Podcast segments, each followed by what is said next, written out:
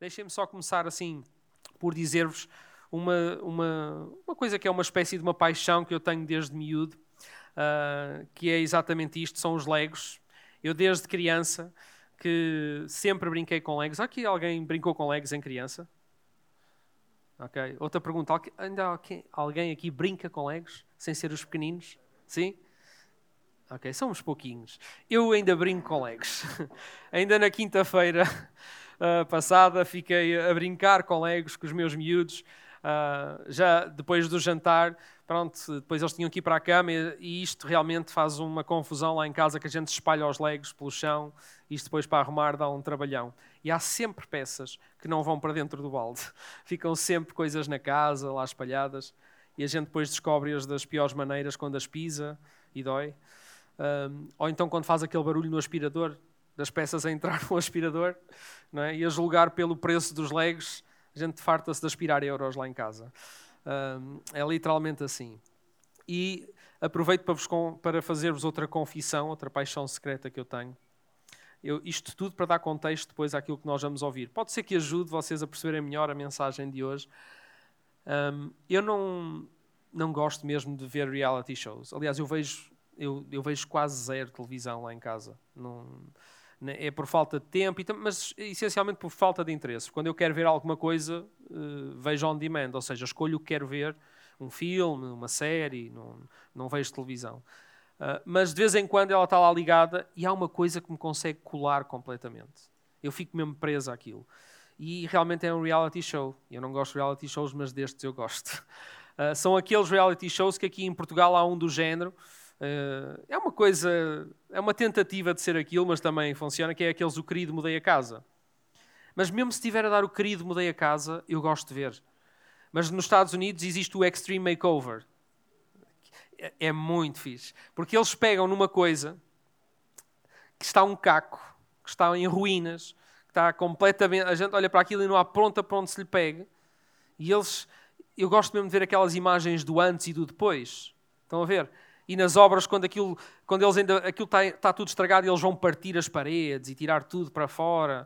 E depois eu fico, pronto, há aquela parte do reality show que eu não gosto tanto, que depois as pessoas estão lá e uns choram e outros fazem a pergunta dez vezes e aquela, pronto, reality show. Mas eh, aquela, aquela imagem da obra feita, eu gosto disso mesmo. E, e lembra-me, por exemplo, quando uh, vai fazer sete anos, em março, no dia 31 de março, que nós abrimos este espaço pela primeira vez. Uh, nós estávamos antes ali no armazém em Cabo Ruivo e eu lembro-me de entrar aqui pela primeira vez. E para quem não sabe, este templo, este santuário, não sei que nome é que vocês querem dar a esta igreja, para quem lhe chama assim, era um, um armazém de reparação de tratores. Estas vigas tinham, têm, ainda têm, porque a gente nem conseguiu tirar. Ou seja, isto está tudo bem, bem, bem tapadinho. Uns suportes de ferro onde eles içavam os tratores, ou seja, a rampa era, era muito maior que o que é, para o piso de cima. A gente fez uma parede. Seja, eu lembro-me de encontrar isto tudo cinzento, escuro, com água no chão, uma coisa uh, sem forma. E quando nós encontramos uma coisa assim, há pessoas que fogem, porque só de pensar no trabalho que vai dar, uh, não se querem meter nisso. A mim entusiasma-me perceber que eu posso participar num, num extreme makeover desse género. De ver em perspectiva as coisas. De perceber que, uh, apesar do estado atual, é possível participar nas, nas coisas de tal maneira que no fim vão ficar bem diferentes. Eu gosto disso. E então nós, eu andava sempre atrás de mim com umas folhas que o arquiteto fez um, dobradas e eu estava sempre a, a, a, desenhar, a desenhar, depois tinha que imprimir outra vez, que aquilo já tinha tantos rabiscos, onde passam os cabos, a lista de materiais, uh, o desenho do, do, dos quadrados e de alturas do palco e das coisas. E eu andava, e depois começámos a, pronto, a ir às compras, a comprar as peças, e os irmãos mobilizaram-se e estiveram cá conosco. E, e se houve a altura da igreja em que eu conheci gente nova, a trabalhar com eles, a, a dormir aqui às vezes à noite no meio do pó, das obras e tudo. Foi essa altura. No meio do caos, houve ali unidade, houve tanta coisa boa a acontecer e nós vamos falar hoje um pouco acerca disso. Pensando em tudo isto, eu acho que não é muito diferente nós pensarmos na vida uns dos outros também desta forma, nesta perspectiva. Na perspectiva em que às vezes a nossa vida também não está bem, mas é possível esta intervenção e perceber a falta que Deus faz na vida de alguém e o que pode acontecer, esse, essas, essas mudanças, esses makeovers, essas transformações na vida de uma pessoa que podem mudar por completo a vida de alguém. E nós somos convidados a participar com Deus na transformação na vida uns dos outros também.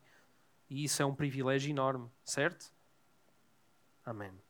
O título de hoje, ou o tema, vá para, para a mensagem de hoje é Peça a Peça.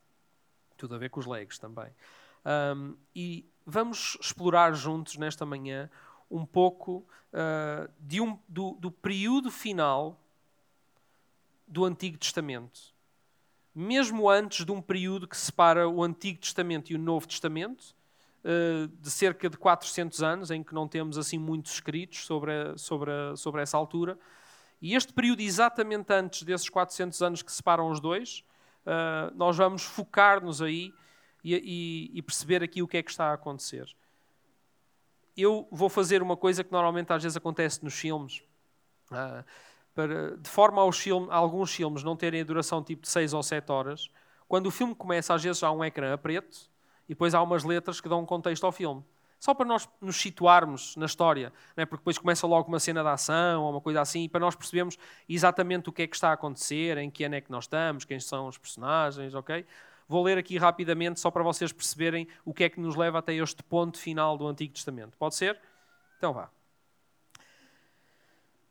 No ano de 598 a.C., debaixo do comando do rei Nabucodonosor, Babilónia conquista Jerusalém fazem prisioneiros, destroem o templo e deixam a cidade em ruínas. Foram tempos muito difíceis para o povo de Israel. Grandes dificuldades sempre deram em afastamento de Deus pela parte do povo, mas grandes conquistas também. O relaxamento e o esquecimento da necessidade constante de Deus também esteve sempre muito presente. Sem o templo, onde cumpriam toda a tradição judaica, misturados numa cultura completamente diferente da deles, os costumes, a religião, a dedicação a Deus eram coisas cada vez mais raras.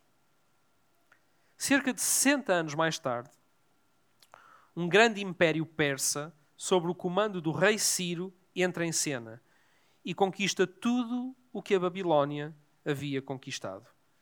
Resumindo a história, o rei Ciro escreve um decreto a autorizar os judeus a voltar a Jerusalém a reconstruir a cidade e o templo.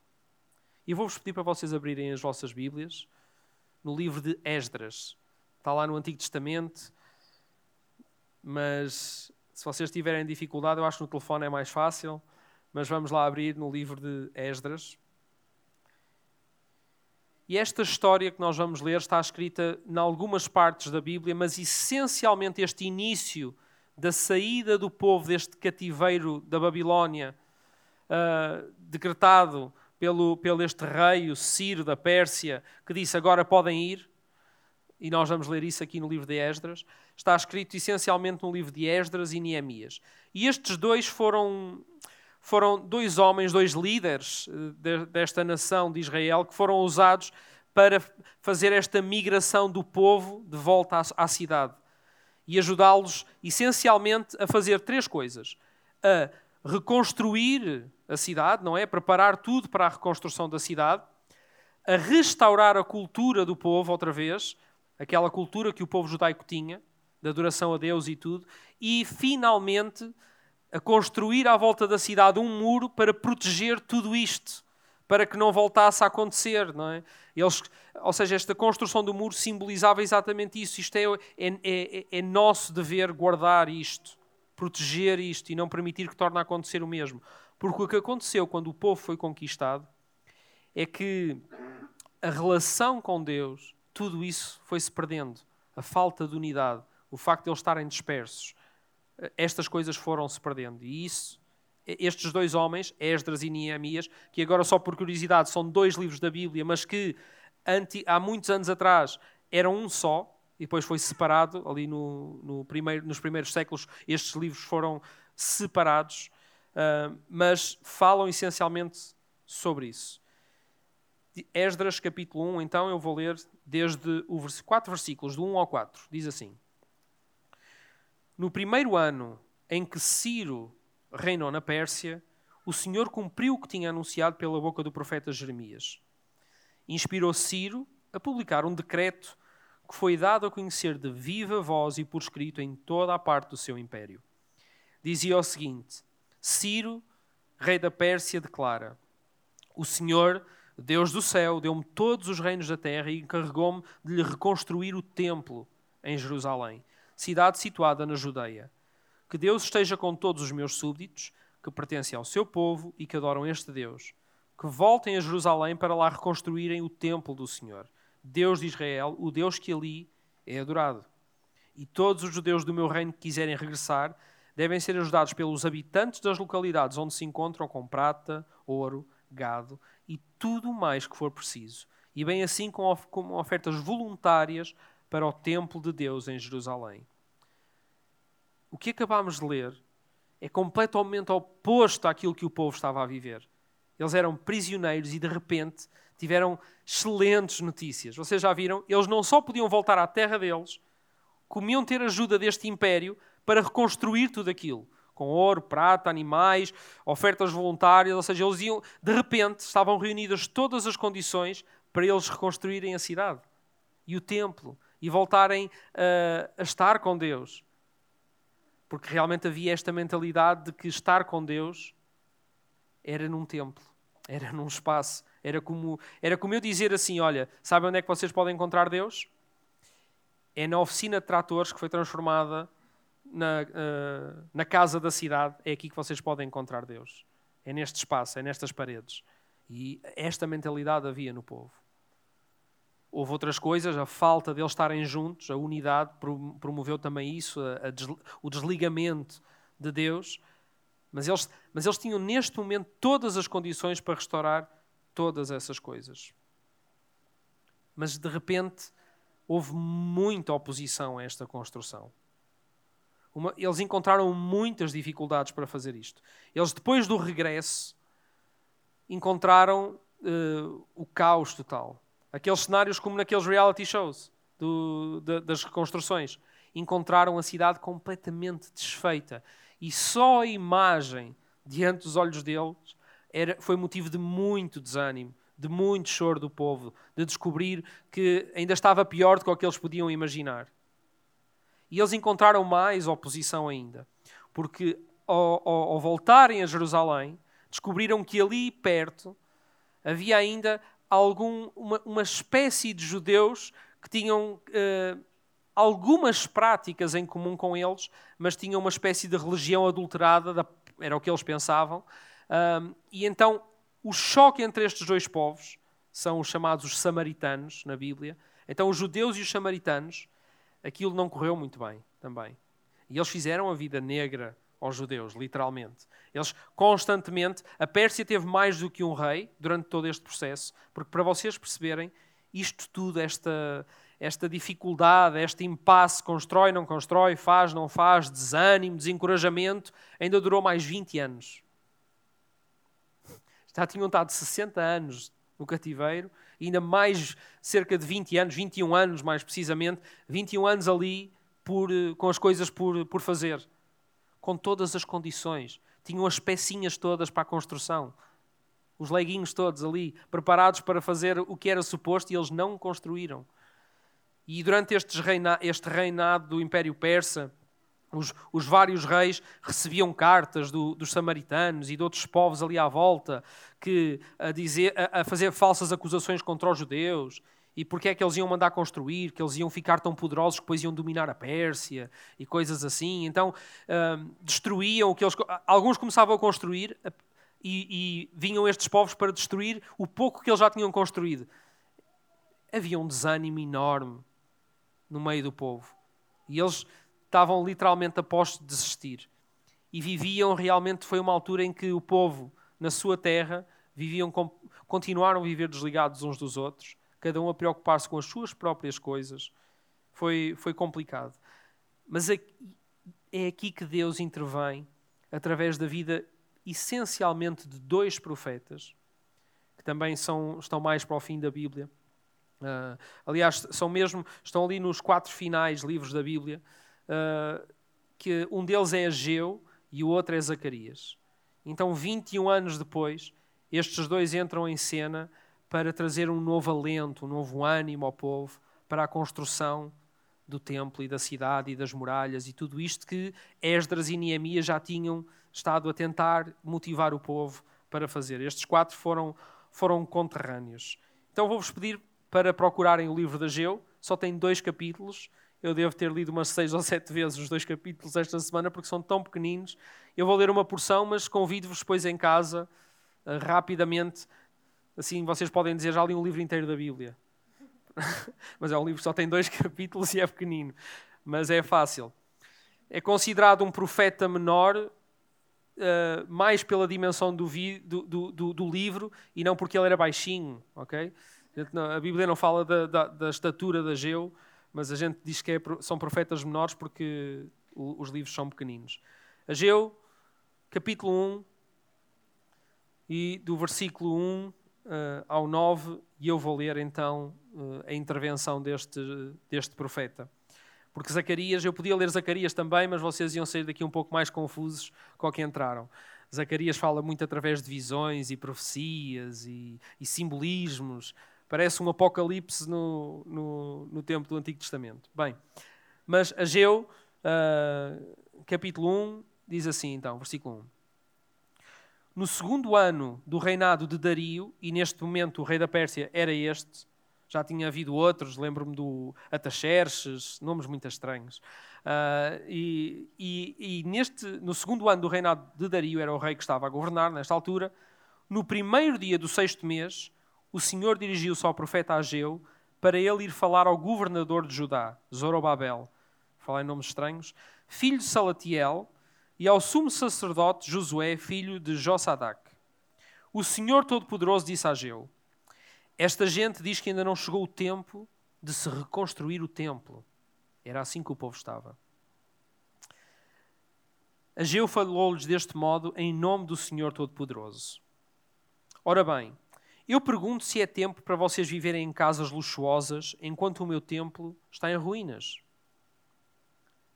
Prestem atenção ao vosso procedimento, declara o Senhor Todo-Poderoso. Vocês semearam muito, mas recolhem pouco. Têm alimento, mas não o bastante para ficarem saciados. Têm que beber, mas não o suficiente para ficarem satisfeitos. Têm roupas para vestir, mas não chegam para se aquecerem. O operário ganha o seu salário, mas é como se caísse em saco roto. E eu vou continuar, mas isto realmente parece que estamos a escrever uma notícia da atualidade, de 2020.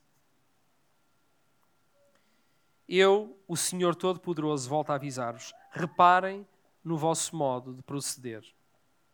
Subam, pois, à montanha, tragam madeira e reconstruam o meu templo. Ficarei então satisfeito por ser lá adorado. Palavra do Senhor. Vocês esperaram grandes colheitas, mas obtiveram pouco. E o pouco que guardaram, eu o dissipei com o sopro. E porquê? Pergunta ao Senhor Todo-Poderoso. É por causa do meu templo, que está em ruínas, enquanto cada um de vocês se preocupa com a sua casa. Alguma destas coisas soa-vos familiar? Vocês têm os olhos colocados na sociedade, na forma como nós vivemos os dias de hoje? É assim tão diferente disto? Cada um preocupado consigo mesmo, com o seu umbigo, com a sua casa, com o que vai comer, com o que vai vestir. Não é isto que todos os domingos a igreja tenta pregar contra e lembrar-nos a questão da unidade. Tudo aquilo que nós estamos aqui a falar hoje é cultura da casa. Não quer dizer que a gente faça sempre isto, mas é cultura da casa falar sobre isto desta forma. Sermos mais como um, estarmos mais preocupados uns com os outros e perceber que há necessidade e perceber que, apesar de eu ter as minhas necessidades na minha casa, eu não posso viver somente centrado em mim mesmo. O verdadeiro problema é exatamente esse. Era a falta de discernir o corpo, como nós há bocadinho falámos na ceia. Estas pessoas não tinham a noção da unidade. E o templo essa construção, essa, esse espaço físico, como esta, como esta casa que está aqui edificada, não é o mais importante. Este é o lugar onde é um lugar agregador. É um lugar que nos lembra o quanto nós precisamos uns dos outros. Mas não é o mais importante. Porque o mais importante era aquilo que Deus queria fazer na vida deles. Inclusive, aquela, aquela profecia do profeta Jeremias que é mencionada, diria que este segundo templo teria uma glória maior ainda que o primeiro, aquele que Babilónia tinha destruído. O primeiro templo foi construído pelo rei Salomão e garanto-vos que o segundo templo ficou muito fraquinho. Este segundo templo não tinha nada a ver. Aliás, o povo queixava-se disso até. Porque a glória do templo que realmente o nosso Deus queria edificar no meio do povo não tinha nada a ver com as pedras e com a madeira que eles foram buscar ao monte. E o entendimento, a renovação de entendimento só veio 400 anos depois, na forma de uma pessoa, na forma de Jesus. E era esse corpo que nós tínhamos que discernir, esse templo.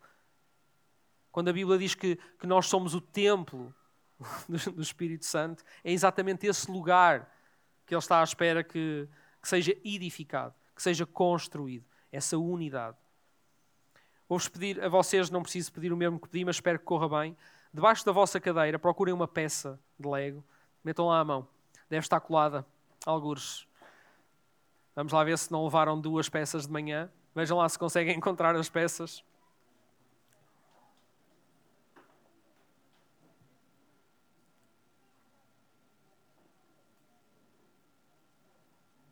Toda a gente tem uma peça de Lego? Não, não há. Quem é que não tem peças de Lego? Encontrou? Ok. Alguém não tem? Podem levar para casa as peças, só para vocês. Não tem peça de Lego? Está aí debaixo da cadeira. Olha aí, tá, olha aí, estou a vê-las daqui. ok.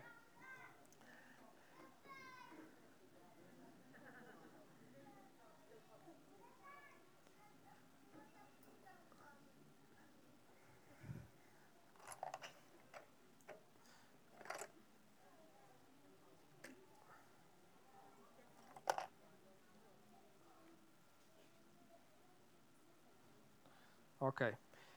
Tenho aqui a minha construção por acabar. Vou ter que desfazer isto tudo à tarde, porque os meus filhos querem construir legos. Já lhes prometi que hoje à tarde vamos ter que acabar a construção. Uh, mas uh, peguem lá nas vossas peças. E quem é que tem peças iguais a estas, estas peças grandes? Quem é que tem uma peça grande? Ponha lá a peça no ar. Quem é que tem assim uma peça maiorzinha, deste género? Ok? E quem é que tem uma peça mais pequenina, como estas aqui? Hã? Ok. Sabem o que é que nós costumamos fazer? Eu quase de certeza que nesta descrição da Geu, e, eh, e está escrito até, nem todos tinham casas luxuosas isso não significa que não vivessem para eles próprios e que não fossem egoístas, porque não é por termos muito que nos tornamos egoístas. Nós até podemos ter pouco e não querer partilhar a mesma. Aliás, sempre que nós falamos de generosidade na igreja, estamos exatamente a lembrar isso, que todos podem contribuir, porque todos fazem parte, de uma forma ou de outra. E não é o, o tamanho da peça que importa. Não é, não, isso não é o mais importante. O mais importante é nós percebermos que todos fazemos parte de uma construção que todos somos esse templo que o Senhor quer edificar. Isso é o mais importante. E que a gente poderia dizer que as peças grandes dão assim uma dimensão e mostram a grandeza de Deus, mas as peças pequeninas põem detalhes nas coisas, pormenores de Deus que de outra maneira também não os teríamos. Portanto, todas as peças importam, todas as peças fazem parte neste templo. E o povo, naquela altura, andava exatamente como o povo destes dias, andava disperso, eram peças soltas. Eram peças que andavam ali à deriva e não percebiam que fazem parte da construção principal. Querem abrir a Bíblia em 1 de Pedro, no capítulo 2, e nós, se calhar, podemos ter um novo entendimento sobre aquilo que está escrito na palavra? Pode ser? 1 de Pedro, capítulo 2.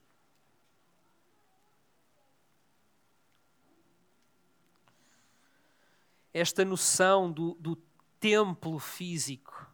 O Antigo Testamento é chamado como uma sombra do, do, Novo Testamento. Como se fosse.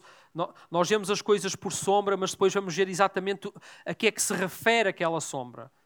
É? Vamos ver, afinal, eu vi a forma, ou seja, a forma seria aquele, aquelas pedras, aquele templo, mas agora vamos ver a que é que se refere realmente as coisas. E diz lá, em 1 de Pedro, capítulo 2, do versículo 4 ao 7. Aproximem-se do Senhor, que é pedra viva, rejeitada pelos homens, mas escolhida e de muito valor aos olhos de Deus. Entrem como pedras vivas. Portanto, Jesus é a pedra viva e nós somos pedras vivas na construção de um templo espiritual para formarem um sacerdócio santo e oferecerem sacrifícios espirituais agradáveis a Deus por Jesus Cristo. Por isso diz a Escritura: põe em Sião a pedra principal do edifício, pedra escolhida e de muito valor, e quem acreditar nela não será desiludido. Como crentes, esta pedra é para vós de grande valor. Mas para aqueles que não creem, cumpre-se o que diz a Escritura: a pedra que os construtores rejeitaram-se, rejeitaram tornou-se a pedra principal do edifício. E este edifício, este corpo, esta unidade, onde faz parte o Pai, o Filho e o Espírito Santo, é onde Deus quer nos encaixar também. É onde Deus quer, Deus quer que a gente faça parte desse, desse mesmo templo espiritual, como acabe, acabámos de ler. E todas, se nós não tivéssemos em tempo de Covid, agora fazíamos, podíamos fazer um exercício muito interessante. Que era cada um de vocês pegar na vossa pecinha e juntávamos todas as pecinhas. E se calhar, e se nós seguíssemos as instruções, se seguíssemos o plano de Deus, passo a passo, e se nós encaixássemos as coisas todas no plano de Deus, nós íamos conseguir depois perceber a dimensão, a grandeza, a utilidade, a finalidade de não sermos apenas mais uma peça.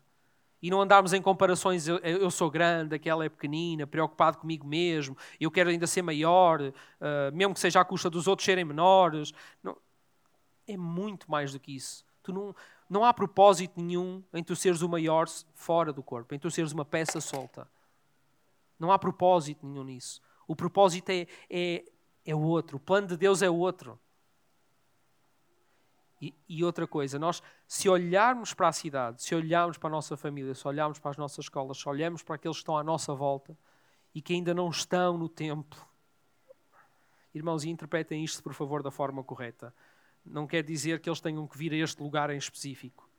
É que eles estejam, andem em unidade conosco, sejam um conosco que conheçam a Deus e que e, e, e que se colem, que se encaixem conosco. Essas peças soltas, nós não podemos dizer que eles, nós às vezes dizemos, eles são os descrentes, nós somos os crentes. É uma visão de ver as coisas, é um, é um espírito que não tem nada a ver com o espírito da unidade. É um espírito anticristo. É um espírito que, que separa. É um espírito que diz: se aquela peça estiver, eu não estou. É um espírito que diz: aquela peça é tão diferente de mim, como é que podemos fazer parte da mesma construção? Não estás a ver tudo. Deus vê tudo. Tu não estás a ver tudo. E se nós olharmos para as peças, para essas peças soltas da cidade, não importa a condição, não importa quem são, nós devemos olhar para eles da mesma maneira que Deus olha. E isto vai mudar tudo. Porque o que, o que vai colar toda a construção é o amor o que vai fazer com que tudo faça sentido. Aliás, está escrito como é que a melhor maneira de nós apresentarmos Deus, como é que nós vamos revelar Deus ao mundo? É se nós nos amarmos uns aos outros. Essa é a melhor forma de nós colarmos mais pessoas, trazermos mais peças e do templo crescer e ser maior e, e as instruções continuarem a virar a página até a obra final estar completa. Porque a maneira como Deus olha para todas as peças soltas é que elas fazem parte da construção é que elas são pedras vivas que fazem parte do templo. Podem estar um caco, a cidade pode estar em ruínas, pode não haver segurança nenhuma, pode não haver muralha, muro, não há nada, está tudo um caos. Mas é suposto nós trazemos a ordem e fazemos com que todos possam participar disto mesmo. Ainda ontem estava ao telefone com alguém, uma daquelas conversas de duas horas. Já tiveram conversas de duas horas ao telefone? Alguém que declaradamente sabe o que é o templo,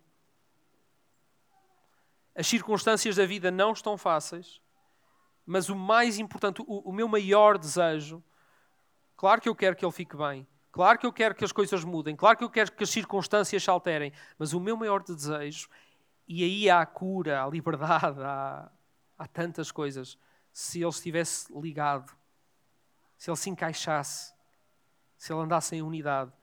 E é isto que nos está a faltar também. Quem sou eu fora desta construção? Quem é que eu sou? Quem é que eu penso que sou? Eu arranjei um bonequinho, vou pedir aqui para mostrarem que foi o boneco mais parecido comigo que eu encontrei aí na internet. Quem é que eu penso que sou fora disto? Não é? Nós temos falado nas últimas semanas, a série tem, tem sido apelidada de panorama. Não é? Termos uma visão geral das coisas, uma visão global e não apenas um, um, uma parte. E às vezes esta parte sou eu, sou só eu. Eu é que importa, é a minha vida.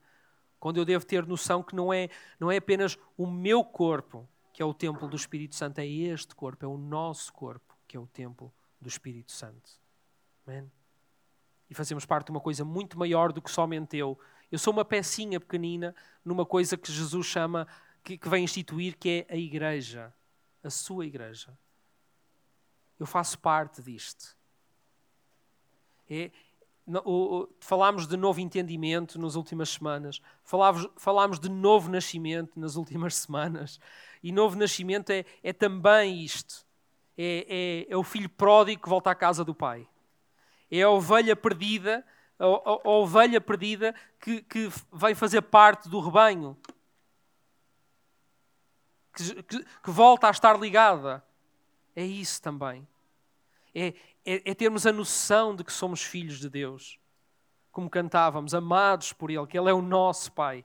É termos essa noção. E que por sermos filhos somos também herdeiros. E a herança não é o ouro para a construção do templo, não é a prata, não é o gado, não é aqueles materiais todos. A herança é esta unidade. É pertencermos uns aos outros. É percebermos a necessidade do outro de estar ligado acima até das necessidades que ele possa ter e que nós queremos suprir na unidade, sem dúvida. Sem dúvida. Mas acima de tudo é esta a necessidade. Amém? Podemos ficar de pé para terminarmos com a oração.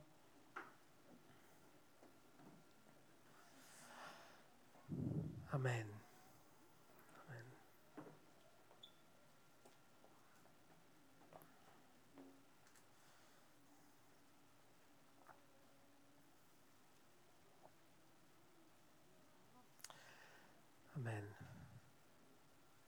Será que olhamos desta forma uns para os outros?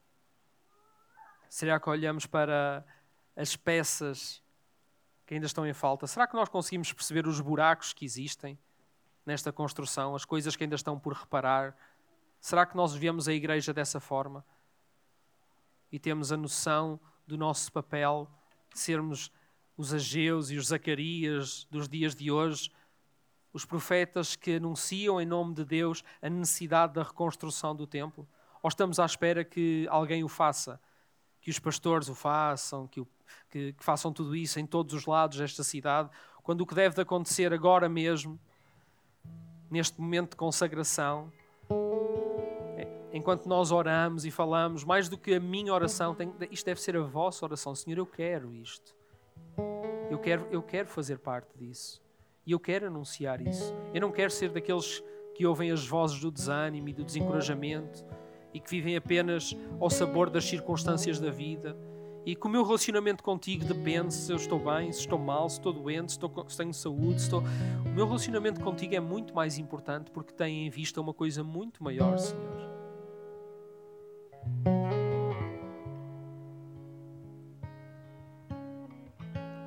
E quando saímos da porta para fora, nós somos aqueles que vamos viver desta forma, a manifestar o amor de Deus, a estarmos disponíveis uns para os outros, para que através dessa manifestação poderosa de Deus, o templo possa ser reconstruído, construído, peça a peça, às vezes que for necessário.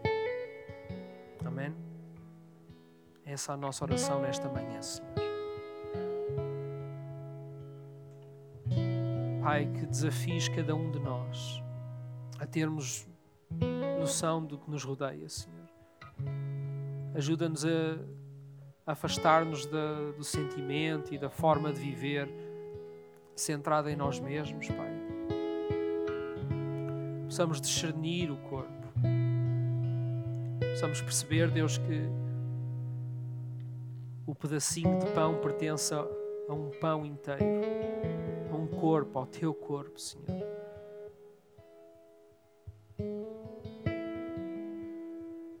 Paizinho, tudo o resto, as ferramentas, os materiais, tudo o que é necessário, os recursos, Senhor.